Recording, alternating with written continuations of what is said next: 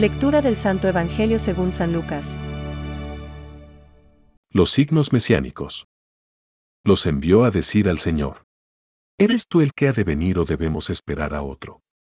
Cuando se presentaron ante él, le dijeron. Juan el Bautista nos envía a preguntarte. ¿Eres tú el que ha de venir o debemos esperar a otro? En esa ocasión, Jesús curó a mucha gente de sus enfermedades, de sus dolencias y de los malos espíritus, y devolvió la vista a muchos ciegos. Entonces respondió a los enviados. Vayan a contar a Juan lo que han visto y oído. Los ciegos ven, los paralíticos caminan, los leprosos son purificados y los sordos oyen, los muertos resucitan, la buena noticia es anunciada a los pobres. Y feliz aquel para quien yo no sea motivo de tropiezo. Es palabra de Dios. Te alabamos, Señor. Reflexión. Los ciegos ven, los cojos andan, los leprosos quedan limpios. Hoy, cuando vemos que en nuestra vida no sabemos qué hemos de esperar, cuando a veces perdemos la ilusión porque no nos atrevemos a mirar más allá de nuestras deficiencias, cuando estamos alegres por ser fieles a Jesucristo y, a la vez, inquietos o lánguidos por no saborear los frutos de nuestra misión apostólica, el Señor quiere que nos preguntemos como Juan Bautista. ¿Debemos esperar a otro? Lucas 7:20 Está claro, el Señor es listo y quiere aprovechar esta incertidumbre, por cierto, de lo más normal, para que hagamos examen de toda nuestra vida, veamos nuestras deficiencias, nuestros esfuerzos, nuestras enfermedades, y, así, nos reafirmemos en nuestra fe y multipliquemos infinitamente nuestra esperanza.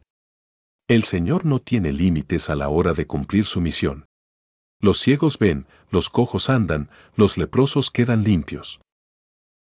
Lucas 7:22. ¿Dónde tengo puesta mi esperanza? ¿Dónde tengo situada mi alegría? Porque la esperanza está íntimamente relacionada con la alegría interior. El cristiano, como es natural, ha de vivir como una persona normal de la calle, pero siempre con los ojos puestos en Cristo, que no falla nunca. Un cristiano no puede vivir su vida al margen de la de Cristo y de su Evangelio. Centremos nuestra mirada en Él, que todo lo puede, absolutamente todo, y no pongamos límites a nuestra esperanza. En Él encontrarás mucho más de lo que puedes desear o pedir. San Juan de la Cruz.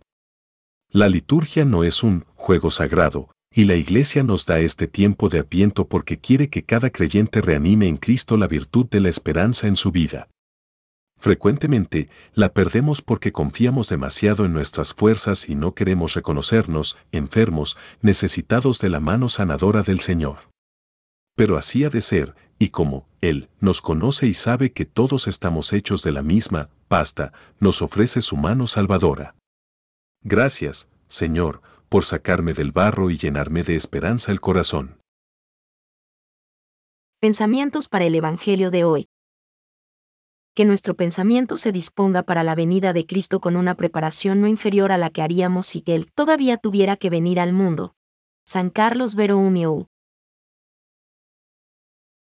Él debe crecer, yo debo disminuir. Esta es la etapa más difícil de Juan, porque el Señor tenía un estilo que él no había ni imaginado.